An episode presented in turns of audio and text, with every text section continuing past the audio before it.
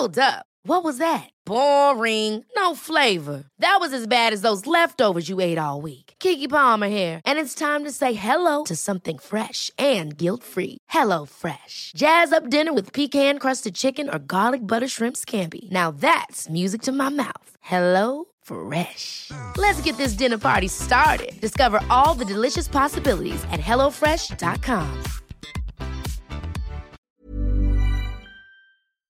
Chers auditeurs, bonjour. Bienvenue dans la saison 1 Best-of de Comme d'Archie, le podcast qui vous ouvre les portes du monde fascinant de l'architecture. Je suis Anne-Charlotte de Ponte, je suis multicasquette parce que je suis ancrée dans nos racines avec un doctorat en histoire de l'architecture et une activité d'auteur publié parce que je suis ancrée dans l'actualité avec mon agence de com dédiée à l'architecture Charlotte de Ponte et parce que je suis préoccupée par l'avenir, bien sûr, m'attachant à valoriser toute démarche percutante en faveur d'un avenir durable. Retrouvons-nous chaque semaine pour comprendre comment l'architecture est fabriquée, comment elle influence considérablement nos vies et la nature. Pour cela, nous interviewons des spécialistes, nous abordons des thèmes différents et nous apprenons à regarder les projets dans leur diversité et leur contexte. Pour vous offrir le meilleur, Philippe Henry, ingénieur son, est aux commandes techniques du podcast. Merci d'être avec moi aujourd'hui et maintenant, place au talent. Bienvenue dans Comme d'Archie. Aujourd'hui, nous recevons l'agence Chartier-Corbasson, notamment Thomas Corbasson. Bonjour Thomas. Bonjour. Donc vous allez nous parler de votre agence, euh, qui est dirigée par deux talents, vous-même et Karine Chartier. Oui. Où avez-vous puisé tous les deux cette envie de devenir architecte? Alors pour Karine, je ne sais pas exactement, mais pour moi-même, je peux en parler. Euh, j'ai toujours eu envie de devenir architecte et je pense que c'est ma mère qui m'a poussé en fait depuis tout petit. À chaque fois, vous savez, on devait remplir les fiches à l'école pour savoir quelle profession on allait faire et j'ai toujours écrit euh, architecte. Faut dire qu'elle était, euh, quand elle était jeune, elle était très amie avec un architecte qui s'appelle Bernard Taillefer, qui a construit les arcs avec Charlotte Perriand. Ouais. Donc euh, ça lui a donné cette, cette envie. Elle n'a pas pu le devenir elle-même et elle l'a communiqué, enfin en tout cas à moi. Voilà. Ouais. Bon. Et puis il y a cette passion du dessin, bien sûr, évidemment. J'ai toujours dessiné, bien dessiné, et Karine, pareil. Et quelles sont vos formations respectives? Alors moi, je suis un provincial hein, d'origine, donc j'ai fait mes premières armes à l'école d'architecture de Lille. Ouais. Karine à celle de Nantes. On s'est rencontrés à Paris et à l'école de la Villette. Et puis après, en fait, on a opté pour euh, un Erasmus à Barcelone, où on a fait l'école polytechnique de Barcelone. Donc en fait, vous vous êtes rencontrés à l'école? Oui. D'accord. et, et vos premières armes, vous, les- vous avez toujours travaillé ensemble finalement? Non, Non. on a travaillé pour des agences en premier lieu. Voilà, moi Ouais. j'ai été formé par, euh, par l'agence Jean Nouvel, exclusivement. D'ailleurs, j'ai un tout petit peu travaillé pour d'autres, mais euh, beaucoup plus pour Jean Nouvel que pour d'autres agences. Ouais. Et puis Karine, par contre, a enchaîné les, les expériences dans d'autres agences comme Architecture Studio. Euh, mon Dieu, je me souviens plus de. Ben oui, son pédigré. Elle a travaillé dans un, attends, chez Emmanuel Gautran, je me souviens Ouais. aussi, euh, pour Decoy, euh, etc. Quoi, voilà. Alors Jean Nouvel, combien de temps? Mais en fait, euh, je suis resté assez longtemps, parce que je, je me souviens plus exactement du nombre d'années, puis je veux pas dire d'annerie, mais je suis rentré quand j'étais entre la première et la deuxième année. Et je suis ressorti, je devais avoir euh, euh, plus de 30 ans en tout cas, voilà, donc une dizaine d'années euh, minimum. Oui, donc ça vous a forcément euh, façonné, non? Ah mais je crois que ça m'a totalement façonné. Ouais. J'ai- J'ai plus appris euh, dans les agences que, euh, Qu'à l'école. c'est Ouais. certain. Vous étiez très proche de lui euh, quand... euh, Hum, que- que- quel projet euh, de l'agence Nouvelle euh, était en cours quand euh, vous avez Mais travaillé pour lui? À l'époque où j'y étais, en fait, il venait de perdre son procès ou de gagner, je me souviens plus. Enfin, il, il- il venait- d'y avoir ce procès avec le grand stade. Je sais même plus s'il a gagné ou perdu, c'est malin. Ouais. Et puis, donc, il travaillait pas trop en France hein, et il travaillait beaucoup en Corée. Donc, moi, je faisais des projets en, en, en Corée pour Samsung notamment. et C'était assez, assez fabuleux, c'est un pays que je connaissais pas du tout. J'ai eu l'occasion d'y aller, d'aller suivre des projets là-bas, de vivre là-bas. Ouais. C'était une, une très chouette expérience. Et puis oui, oui, on était assez proches avec Jean Nouvel. euh, Mm. On se serre la main quand on se croise. Et voilà. Je regrette un peu qu'il n'y ait pas une, euh, une, euh, une, continuité des rapports comme ça existe dans plein d'agences. C'est pas comme ça à l'agence de, de, Jean Nouvel, où il n'y a pas une... Une, une communauté, en fait. Voilà. Qui, ouais. Il y a un peu une communauté entre les anciens. On se voit toujours avec, je sais pas, Emmanuel Combarel, Charlotte, enfin bon, ouais. un tas de gens de, de l'agence, mais, euh, mais, mais pas avec le, le, le maître, on va dire. C'est une star. Oui, un peu. Et puis je pense qu'il a, il a autre chose à faire. Voilà. faire. Mais ouais. c'est quelqu'un. C'est marrant parce que je me souviens quand j'étais euh, étudiant, on avait un peu peur de Jean Nouvel, ce personnage en noir. On disait qu'il doit être très méchant. C'est un peu comme Karl Lagerfeld. Ils sont noirs, ils sourient pas, donc ils doivent être méchants. Mais en fait, c'est quelqu'un de très sympathique et ouais. de très ouvert et, voilà, et qui aime beaucoup plaisanter, chanter même d'ailleurs. Voilà. Un jour, vous avez décidé de passer euh, faire le saut? De vous associer? Comment ça c'est votre création d'agence? Est-ce que c'est un projet qui vous a amené à vous associer? Parce que parfois ça arrive, c'est même souvent le cas ou? Je sais pas dire, c'est, je sais pas dire, c'est assez dur à dire exactement. Je crois que ça s'est fait euh, sur le sur le long terme. Je me souviens qu'on avait fait un premier projet ensemble avec Karine qui était une catastrophe. On devait être amoureux à l'époque, on, on s'écoutait trop et puis euh, ça voulait plus rien dire. Donc à un moment donné, il a fallu euh, on, a, on, a, on s'est dit on va pas faire ça, on va pas travailler ensemble. Et puis on en a refait un jour qui a marché. Et puis surtout, ça s'est passé euh, par le fait que systématiquement, comme on travaille dans des grandes agences, je crois qu'on avait ce désir tous les deux d'arriver à faire quelque chose à côté. Donc systématiquement, on a eu un, des, des, locaux, en fait, un atelier, on appelait ça comme ça, à Montmartre d'ailleurs, où on se retrouvait le soir et on, travaillait ensemble et on a répondu à des appels d'offres publics, on a fait des concours euh, euh, d'idées qu'on a gagnés. Et petit à petit, ça s'est monté comme ça. À un moment donné, on a eu ce prix des albums de la jeune architecture ouais. qui nous a un peu propulsé euh, ouais. dans un univers beaucoup plus communicant que ce que ça n'était avant. Le célèbre architecte Claude Parent écrivait sur vous Karine Chartier et Thomas Corbasson ont réussi une excellente percée dans un style très personnel. Comment exprimeriez-vous par les mots ce style très personnel?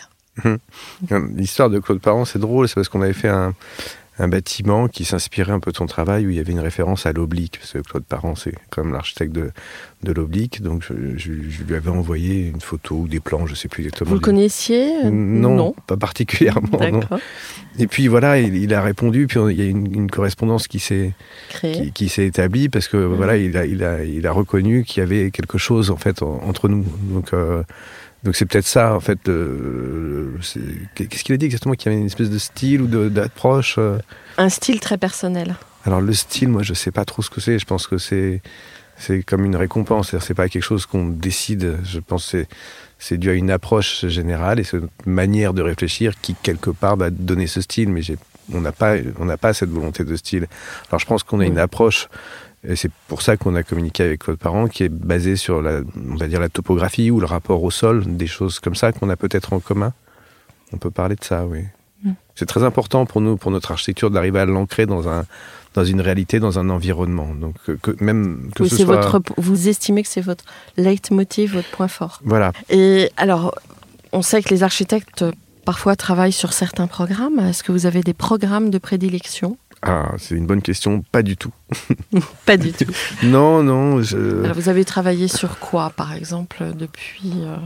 des, des, des, des, logements sociaux. Bon, ça évidemment, oui. comme presque tout le monde. Et après, oui. on a travaillé dans le culturel. On, on attaque notre deuxième musée sportif.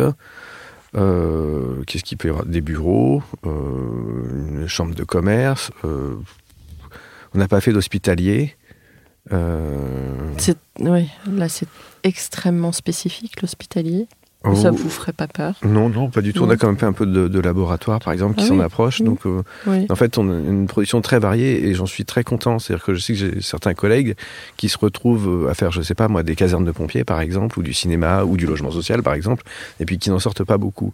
Alors que nous, pas du tout. En fait, on est arrivé à avoir une une, une, production très variée. Alors il y a peut-être vaguement une spécificité, mais même pas vraiment.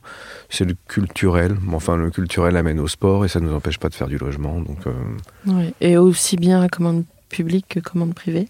Euh, bah En ce moment, euh, oui, mais à l'origine, on est plus euh, commande euh, publique, mais mmh. on est bien obligé de changer un peu notre fusil d'épaule et de travailler pour le privé. Mmh. Et puis, c'est pas désagréable, c'est pas le problème.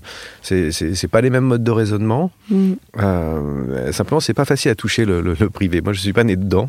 Donc, répondre à des appels d'offres publics, c'est quelque chose d'aisé. Voilà, c'est un processus assez démocratique. On répond, on est sélectionné sur référence. Aller démarcher le, le privé est quelque chose de, de, de, moins facile. Mais on le sait de moins en moins de concours en loi MOP. Ouais. Euh, donc il faut vous diversifier euh, par rapport à votre clientèle, euh, par rapport à ça aussi. Parce Bien que sûr, je la, sais qu'il faut le faire. la je- commande se raréfie et donc c'est dramatique pour certaines agences d'ailleurs. Bien sûr. Bien Mm. sûr, sauf que j'ai Mm. pas la, j'ai pas la réponse. hein. Mm. Nous, on démarche beaucoup les, les privés, mais ils nous sélectionnent pas forcément pour autant parce qu'on n'a pas peut-être cette cette habitude de travailler avec eux, tout simplement qu'ils ne les met pas forcément en confiance.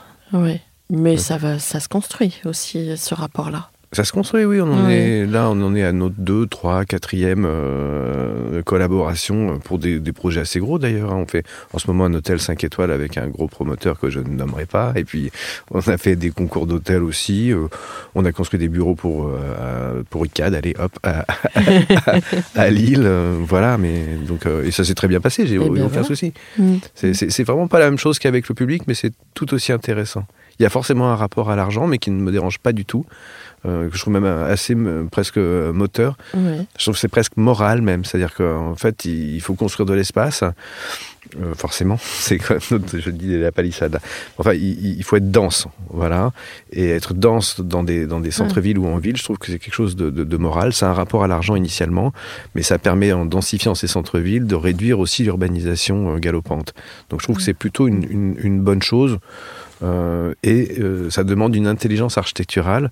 Euh, voilà, c'est-à-dire comment arriver à respecter des, des, des- des gabarits au plus près, comment arriver à faire même plus, comment gagner des étages, comment, comment réduire au maximum les circulations pour créer le plus d'espace à vivre. Bon, c'est Finalement, vous pas êtes de des- avec ça. hein. Oui, vous êtes euh, des sortes d'acrobates de l'espace. Ouais, ça, à la limite, c'est un truc que m'a appris euh, Jean Nouvel. Il y a un côté euh, prestidigitateur, je dirais, euh, d'arriver ouais. à. Alors, Jean Nouvel, c'est autre chose, parce que ça travaille sur l'illusion aussi, parfois, l'impression d'espace autant que l'espace. hein. Et moi, je le qualifie de maniériste, mais c'est peut-être pas. Ça vous gênerait de. Enfin, ça vous gêne comme appellation?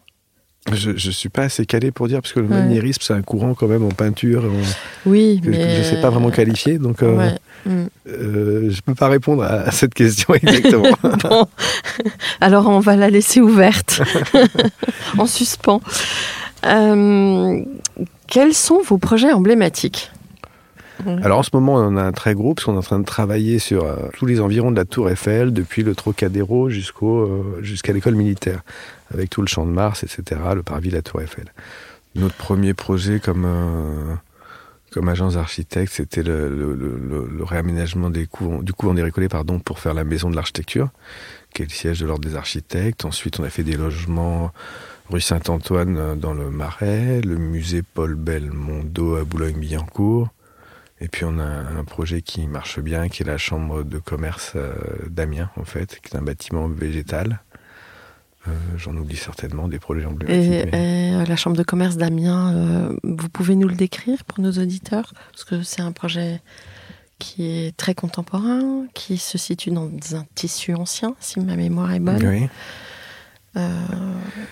Une parcelle assez. euh, C'est une parcelle complexe, oui, puis il y a surtout la particularité que ça joue, que c'est un, un hôtel particulier classé de A à Z jusqu'au bouton de sonnette, donc euh, qui est un monument, un bâtiment très important dans, dans le tissu local. Et en fait, cette euh, contiguïté nous a euh, poussé à imaginer un, bâtiment complètement végétal qui s'inscrit euh, plus dans l'univers du parc euh, que comme réponse directe à une architecture euh, 19e siècle, début 20e.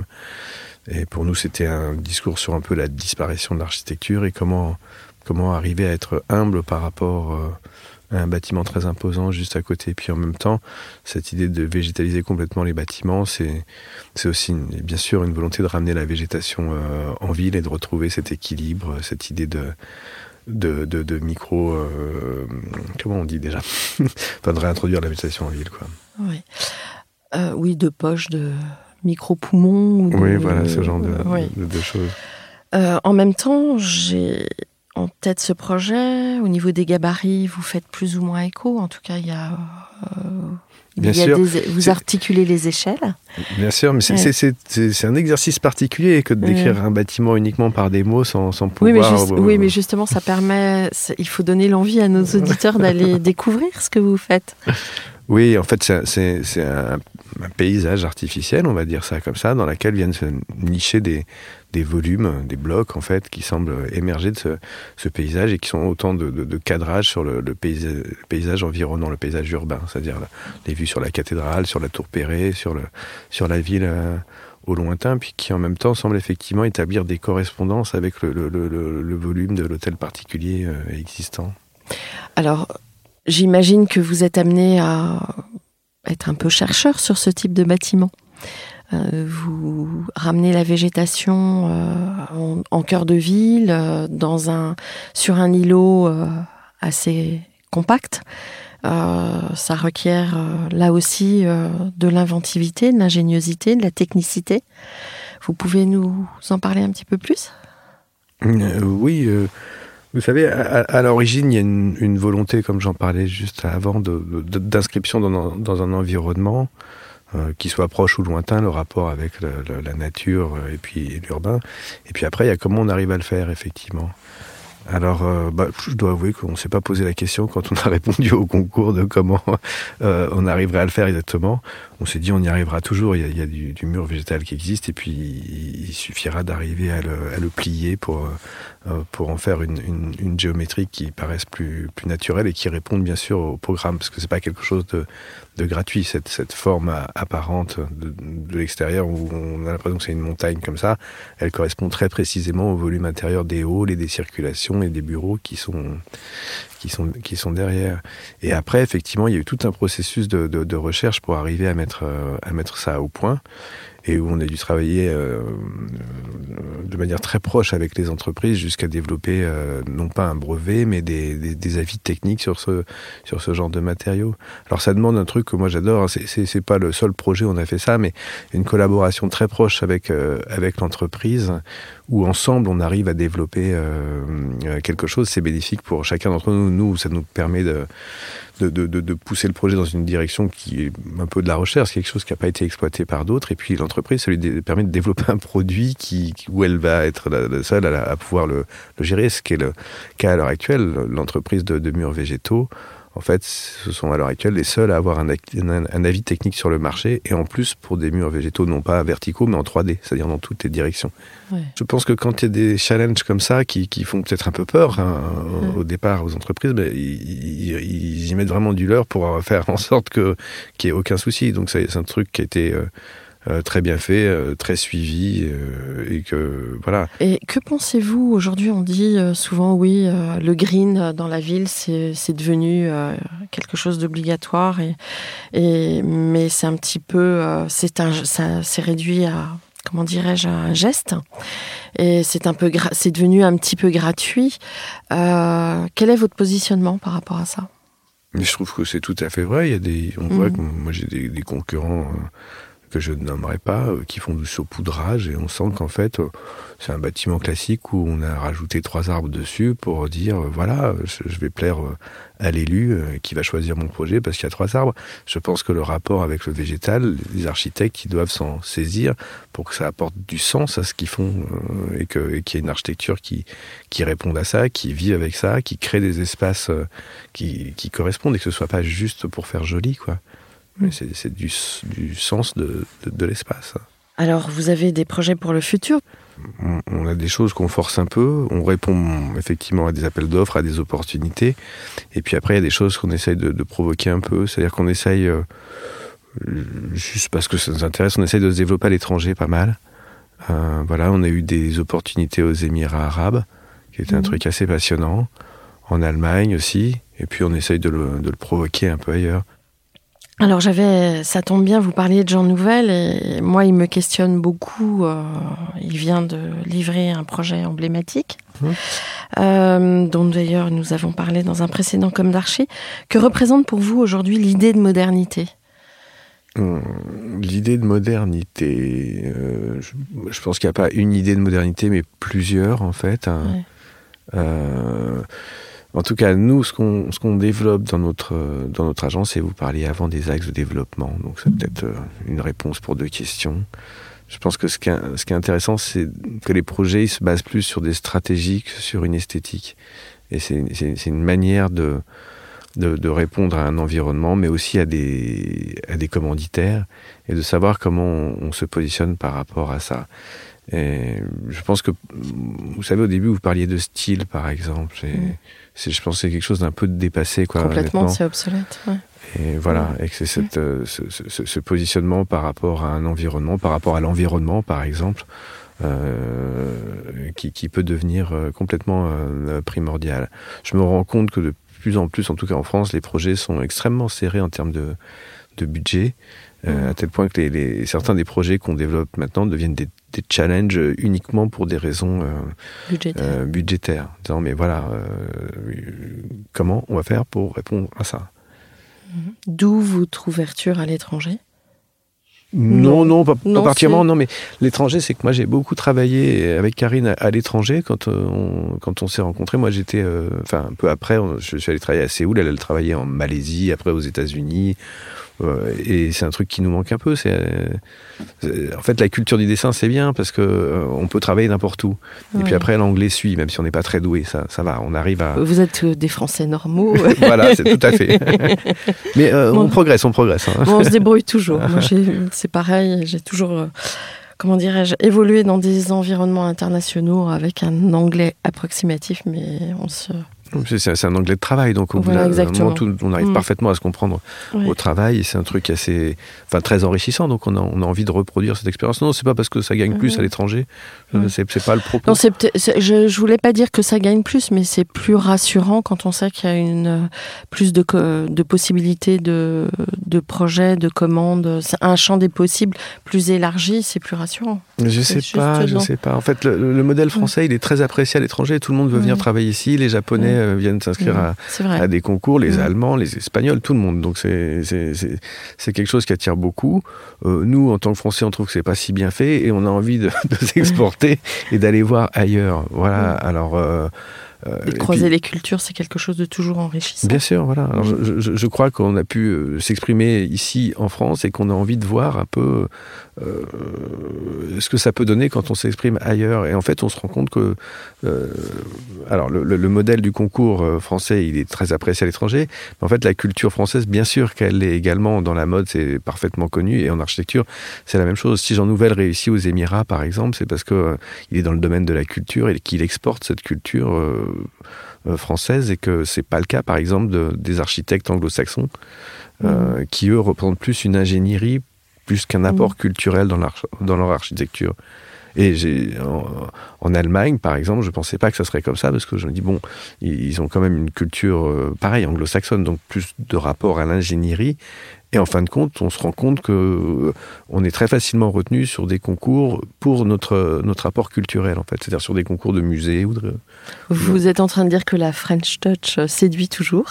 Ah, mais je pense que ce qu'on fait, il faut arriver à le justifier, non pas pour une question simplement euh, d'image ou d'histoire qu'on raconte, mais de rapport réel à, un environnement et à nos ressources. Mmh. ces études, vous, avez, vous enseignez depuis longtemps? Non, euh, euh, deux ans. Par contre, ça fait longtemps que j'ai des expériences pédagogiques. Un de nos premiers projets, c'était de construire une cabane dans une école maternelle. Euh, et puis, en fait, ça, ça a duré assez longtemps. J'ai animé des workshops avec la Farge et l'école de mode du Perret. C'était pas vraiment de l'archi, mais c'était drôle parce qu'on on avait imposé un matériau, le béton, à une école de, de modeux et de, de, comment ils arrivaient à se saisir de, de ça. Euh, et puis après, on a eu tout un projet, un moment où j'étais vice-président, je suis toujours d'ailleurs, de la maison d'architecture, euh, avec les écoles. Donc on, on avait fait construire, on, on, est à la troisième édition parce que ça dure encore, une, une, ville rêvée par tous les, tous les élèves du 9e du 10e, pardon, du 10e arrondissement, ce qui représente 2000 élèves et une maquette qui fait, je sais pas, 20 mètres par, euh, par 5 à peu près. Donc c'est un gros boulot en fait euh, d'encadrement d'élèves et de, et, de, et de travail. C'est formidable parce que c'est vrai qu'on devrait apprendre l'espace euh, à l'école. Euh, oui, puis c'est, très sympa à faire en fait avec des très jeunes euh, élèves. Ils sont, ils, ont, ils sont beaucoup, enfin tout le monde le sait, ils sont beaucoup moins réfractaires, ils ont des idées moins préconçues sur, sur l'espace. Et alors la, la première qu'on a fait, c'était très surprenant parce que avec quoi on a fait? Ah oui, avec des. Parce qu'il y avait une idée de recyclage, donc on prend toujours un matériau à recycler qu'on donne aux enfants. Et là, en l'occurrence, c'était les couvertures de livres d'imprimerie parce qu'on était en cheville avec des imprimeurs qui nous avaient donné ce, ce matériau. Et puis, sans qu'on les pousse, en fait, ils avaient tous euh, poussé le challenge pour essayer de faire la tour la plus haute. Donc, on avait une espèce de Manhattan de papier qui était très beau. Euh, Oui. Voilà. Que Donc les... tours ne sont pas prêtes de disparaître. Euh, Pour les enfants, non. Non. Voilà. Alors, si on travaille avec des adultes, peut-être ça sera plus mitigé. C'est ça que je voulais dire. Ouais. Voilà. Ouais. Eux, eux, on passe euh, regard. Ça leur semble du rêve d'arriver à construire haut comme les architectes, en fait. Ouais. Parce que c'est vrai qu'après, on a la vue là-haut. euh, Les tours, de toute manière, c'est un sujet d'actualité. Euh, La, la moitié des gens disent que c'est pas bien et l'autre bien. Les architectes sont plutôt motivés pour dire que c'est quelque Mm. chose qui permettrait d'économiser du territoire, ce qui paraît du, Logique. du, du- du- du bon sens. hein. Mm. Alors ces étudiants, vous leur dites quoi aujourd'hui euh, sur, euh, sur l'avenir de, de l'architecture, du bâti, de, de la ville, de l'urbain, de l'habité? Euh, bah, vous savez, moi, je, je- je les- je- je les forme surtout à essayer de développer une logique constructive dans leur manière de- de- de- de- d'appréhender leur travail. C'est pas évident parce que euh, on se dit mais ils sont ils sont nuls. Mais, mais c'est avec le recul, on était absolument pareil. Moi, j'étais pas très doué de toute manière en tant qu'é- qu'étudiant, mais il y a, Bah, y a- Vous êtes humble parce que j'imagine que vous, euh, si vous êtes rentré chez Jean Nouvel et si jeune dans votre pratique, c'est que vous aviez euh, quand même... euh, je pense pas, non. Ah bon? Non, je suis rentré chez Jean Nouvel parce que je suis resté deux jours sans bouger devant la porte. Donc ils, ils m'ont fait rentrer à la fin. Mais je pense que j'étais pas très doué, honnêtement. Et que c'est après que je suis devenu doué. Donc euh, et ça m'a ça m'a pris Ouais. du temps. Donc euh, honnêtement, il faut il y a un truc à comprendre, je trouve, pour pour être architecte. Il y a une espèce d'intelligence de l'espace qui se parle comment qui se répond à lui-même. Nous, on est juste des suiveurs. Il faut arriver à à catalyser cette intelligence, à la faire euh, évoluer et toujours se remettre en cause soi pour euh, remettre le métier sur le tapis et dire bon, euh, il y a toujours moyen de progresser, il y a toujours une solution. Mais il faut arriver à s'interroger soi-même pour trouver la, la problématique, ensuite les problèmes et comment résoudre ça. C'est quelque chose de pas évident, il y a un processus itératif que moi, quand j'étais étudiant, je ne comprenais pas et que beaucoup de mes étudiants ne comprennent pas. Donc il faut arriver à leur faire comprendre essentiellement ça. Après, les questions d'actualité, d'avenir, de, comment va se transformer l'architecture, c'est effectivement quelque chose qui est présent au sein du, domaine d'expérimentation auquel je participe, qui est, je rappelle le nom, euh, Habiter l'Anthropocène. Mais, mais c'est- pas cette partie qui m'intéresse le plus. Moi, je, fais plus acte de pédagogie et de formation pour essayer d'apprendre des fondamentaux du métier de travail d'espace et de lumière. Après, je pense que c'est à chaque étudiant de se saisir de ça et de, de- trouver des enjeux qui sont plus politiques, on va dire, dont il pourra se saisir. Quel est votre rapport à la matière? Est-ce que vous avez Euh, des matériaux de prédilection Pas du tout. Ouais. Euh, Non, parce qu'il y a des Ça architectes euh, comme Tadao Oui, Ando ouais, qui font que du béton. Par exemple, je Mhm. suis très jaloux de ça. Je me demande si je vais pas mettre à faire que du, je sais pas, du bois. Ou... Parce qu'à la fin, on, on acquiert un vrai, un vrai savoir-faire sur cette matière. Mais parfois, ça peut être un peu restrictif. En tout cas, c'est pas notre approche. Nous, on parle, on parle plutôt d'un environnement, comme je le disais tout à l'heure. Et puis après, petit à petit, il y a peut-être une, une- il y a une matière qui va se dessiner comme réponse euh, à, ce- à cet environnement. Et ça, se termine généralement comme ça. Euh, et on met au point des, matières. Alors, on parlait de ce mur végétal en, en 3D qu'on a mis au point. Euh, je sais que là, pour, on a fait un immeuble de logement dans le 18e arrondissement où on a mis au point une matière à, base de, de résine qui permet de, de reproduire en trois dimensions une, photographie du bâtiment existant. Ça a pris beaucoup de temps à mettre au point. Et, ça se fait via des technologies, euh, dans, tous les cas, très souvent, ça se fait via des technologies euh, euh, actuelles de modélisation 3D, de- d'algorithmes concrets au, sein de l'agence. C'est assez passionnant. Ça nous demande de faire tourner tous nos ordinateurs en boucle pour arriver à créer ces, modèles extrêmement complexes. Mais, on est assez fiers du résultat une fois que ça, que ça a été fait. Quoi. Et comment vous travaillez euh, le référencement à la matière? Ça aussi, c'est une question. En fait, euh, il existe par exemple, euh, quand un Hirsinger a créé Matériaux, qui est une matériothèque en ligne, est-ce que vous utilisez ces outils ou instinctivement vous allez vers ce, vers ce qui vous est utile dans vos projets? Mm, Non, je sais pas. Il n'y a pas de démarche particulière. C'est un peu au cas par cas. Euh, parfois, on va utiliser, on a fait des bâtiments béton, hein, par exemple, en 100% béton. Mais même là, en fait, il y a plusieurs bétons, il n'y a pas qu'un seul. Donc, il va falloir se rapprocher de tous les bétons existants pour savoir lequel euh, sera le plus approprié à notre démarche dans, dans ce cas précis. Euh, alors, les, les, tech en ligne on n'utilise pas vraiment ce genre de truc. Mmh. Simplement parce que moi, j'ai une matière, c'est pas quelque chose de virtuel. J'ai besoin de la toucher, de la voir, mmh. de l'expérimenter. Donc, par mmh. contre, aller dans des salons bâtimats ou, ou au rendez-vous de la matière ou des choses comme ça, ça, c'est, ça, c'est vraiment utile. Et d'ailleurs, j'ai pris des, je suis allé voir au, rendez-vous de la matière les exposants. J'ai pris des références et j'ai déjà pris rendez-vous avec eux pour, euh, voilà, pour, pour voir ces matières de près et savoir si on allait pouvoir les utiliser dans nos projets de plus en plus de projets sont des projets partagés entre euh, les équipes de conception. Hmm. Pour vous Non, euh, c'est pas souvent notre cas, mais ça dépend. En fait, euh, moi, je crois pas à la conception à plusieurs, ou alors faut, faut vraiment arriver à ce que chacun trouve sa place. On l'a fait, hmm. et on l'a fait très bien, mais avec des stratégies dont je parlais tout à l'heure, bien particulières, qui permettaient à chacun euh, de retrouver sa place. On a fait un. Alors, le plus réussi qu'on ait fait, c'était avec Stéphane Malka et Philippe Risotti, où ensemble, on s'était dit bon, ben voilà, on va se donner un matériau commun. Voilà, on retombe sur le matériau. Et ce matériau, c'était un matériau un peu virtuel. Hein. C'était une trame avec euh, du béton, je crois. Non, c'était pas si virtuel que ça d'ailleurs.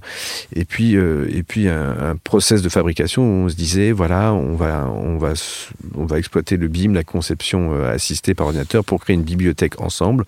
Et cette bibliothèque, eh ben, on va s'en saisir chacun de manière indépendante. Donc, on avait chacun un projet assez marqué, mais qui en même temps appartenait complètement à une même famille. Donc euh, voilà, ça c'était un truc qui nous a vraiment tout à fait intéressé. Euh, mais dans la majorité des cas, effectivement, on travaille plutôt avec, euh, enfin, nous en tant que concepteurs, et avec une équipe euh, rapprochée de, de, de, qui font aussi de la maîtrise d'œuvre, mais d'ingénieurs, d'acousticiens, de, de, spécialistes enfin, scéniques, etc. Comme pour tout projet, finalement. Oui, mais alors je ne sais pas parce que honnêtement, on commence à avoir une équipe de plus en plus resserrée où où il y a un noyau dur. Quoi. On travaille beaucoup avec Doug Seno, euh, avec l'amoureux euh, acoustique, par exemple, et ça devient un noyau dur où, où, on a nos habitudes entre nous. Vous, euh, donc vous gagnez du temps oui, tout à fait. Mais c'est pas que du temps, c'est que c'est une espèce de, de, de, de synergie. oui, de synergie vraiment, voilà, de, choses qu'on a en commun où on sait comment on va, on va réagir là-dessus. Mais quand je travaillais chez Noël, c'était pareil. Enfin, à un moment donné, il travaillait des, des écrivains, par exemple, ou avec euh, un scénographe qui s'appelait Jacques Lemarquet, et où, où, où, il y avait une vraie euh, cohésion euh, ensemble pour arriver à créer des choses. Quoi. Ou avec Yann Carsalet, par exemple, dont le travail est mm. un peu indissociable de celui de, de Jean Nouvel. Mm. Vous êtes assez artiste, on va dire, dans votre démarche. On sent beaucoup de créativité. Euh, comment ça s'articule avec toute la technicité du bâtiment? Est-ce qu'il y a une, un secret ou c'est naturel C'est le regard des autres qui fait que. Enfin, c'est votre regard de dire que nous sommes des artistes. Moi, j'oserais pas le dire. Hein. Mais. Euh, et comment ça s'articule avec une technicité? Oh, À la limite, c'est le métier d'architecte, c'est-à-dire qu'il y a la conjonction entre la plomberie et puis la philosophie. Hein. Donc nous, on est au milieu de tout ça, à arriver à, à raccrocher les morceaux. Ça se fait par le dessin, je pense. Je pense que le, vrai médiateur, c'est la main. C'est celle qui permet de faire ce jeu d'équilibre. Je jongle très bien, par exemple. Donc, euh, ah. et je m'entraîne toujours parce que je pense que c'est indissociable de mon métier et qu'il faut vraiment arriver avec les billes qu'on a euh, à trouver cette espèce d'équilibre magique où je ne comprends même pas comment ça marche. Je suis désolé hein, de ne pas pouvoir expliquer en détail. Non, mais c'était une question un peu, euh, comment dirais-je, on arrive à analyser comment les choses s'articulent et puis c'est peut-être même pas la peine de les ni de les analyser ni ça ça se fait. Ça euh, le processus est en marche et, ce qu'il faut c'est faire les choses. Mais on sent que vous avez une, une appétence euh, assez forte pour euh, pour tout ce qui est créatif et, et artistique. En tout cas c'est ce que je ressens. Et du coup vous me dites que vous dessinez beaucoup et c'est rare aujourd'hui des architectes qui dessinent. Bravo déjà, parce qu'effectivement, ça prouve une, une maîtrise de, euh, de, de, comment dirais-je, de la lecture dans l'espace, ce qui n'est pas évident, parce que le l'informatique a beaucoup figé le, le dessin, enfin, Je sais Ouais. pas, l'informatique, elle a figé, elle a ouvert aussi parce qu'elle ouvre Ouais. des champs de Ah bah, ça- possibilités. euh, Bien sûr, ça démultiplie. Mm. Euh, Alors, je ne vais pas forcément dire que ça n'existe. Enfin, si, parfois ça n'existait pas avant. Moi, je pense, je parlais d'algorithme, le, le- le rôle du script et de l'écriture de, de- de ces formules mathématiques interminables qui permettent d'aboutir à des, à des processus de formalisation. C'est un truc qui est assez passionnant, quoi. Que, Mhm. alors, avant, on pouvait. Moi, je sais que les premiers trucs qu'on a fait, on a fait des, des cercles à la main pendant euh, des jours et des jours pour obtenir des résultats un peu similaires. Au XVIIIe siècle, on construisait des bateaux avec des formes un peu complexes aussi. hein. donc, Mm. il y a des choses qui existaient, mais ça prenait un temps euh, complètement délirant et un argent euh, pareil. Donc, euh, il y a un peu quelque part, grâce à, à l'informatique, une espèce de démocratisation de process euh, euh, auquel on n'avait pas accès avant. Euh, en tout cas, dans notre agence, euh, on, développe cette approche informatique spécifique avec des, des- des modèles complexes et en même temps qu'une approche du dessin à la main. Je pense que les, les deux sont, sont sont- absolument nécessaires Mm, à, à oui, l'heure oui. actuelle. Euh, je me rappelle Andrea Bruno qui a pas mal accompagné Jean-Michel Villemotte dans son concours le prix W. euh, souvent exprimait euh, à la jeune génération, puisque ce concours touche euh, les jeunes qui sont encore à l'école ou qui sont très jeunes diplômés, euh, bah, il insistait sur l'importance du dessin. Mm. Voilà. Et je pense qu'en effet, ça se complète. Mm. Mais c'est devenu rare. C'est Ouais. vrai que l'informatique prend, prend parfois le, le- le- le pas sur le dessin. Alors, euh, tout à l'heure, on disait, oui, peut-être qu'on a un style. C'est peut-être aussi cette. Euh, forcément, si je dessine, il y a quelque chose. Et comme c'est toujours nous qui dessinons nos bâtiments, que c'est pas quelque chose qui est généré automatiquement.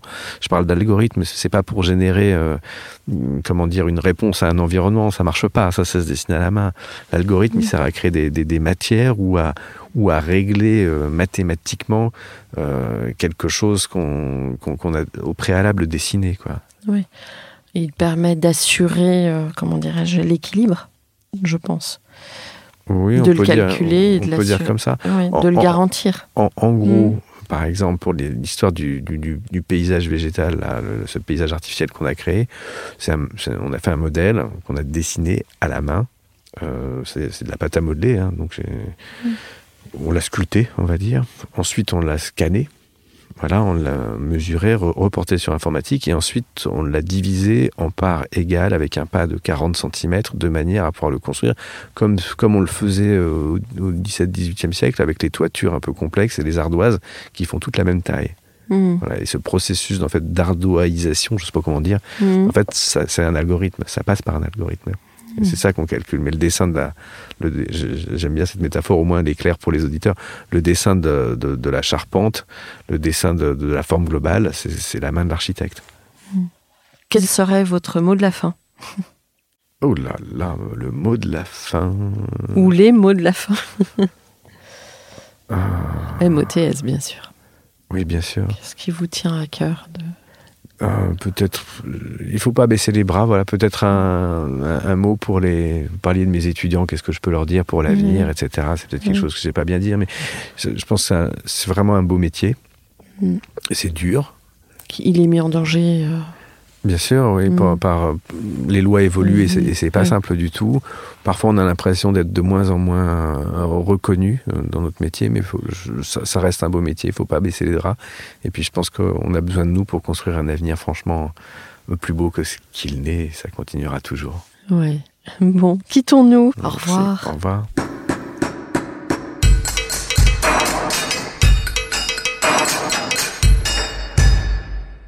Chers auditeurs, merci pour votre écoute. N'oubliez pas de retrouver nos sujets en avant-première sur Instagram à l'adresse comme d'archi podcast. C-O-M-D-A-R-C-H-I podcast. Si vous aimez ce podcast, favorisez sa diffusion en lui donnant 5 étoiles sur Apple Podcast, plus un petit commentaire, ou sur votre plateforme de podcast favorite. Et surtout, abonnez-vous pour écouter tous nos épisodes gratuitement. À bientôt, et d'ici là, prenez soin de vous. Ever catch yourself eating the same flavorless dinner three days in a row? Dreaming of something better? Well, HelloFresh is your guilt-free dream come true, baby. It's me, Kiki Palmer. Let's wake up those taste buds with hot, juicy pecan-crusted chicken or garlic butter shrimp scampi. Mm. Hello Fresh. Stop dreaming of all the delicious possibilities and dig in at HelloFresh.com. Let's get this dinner party started.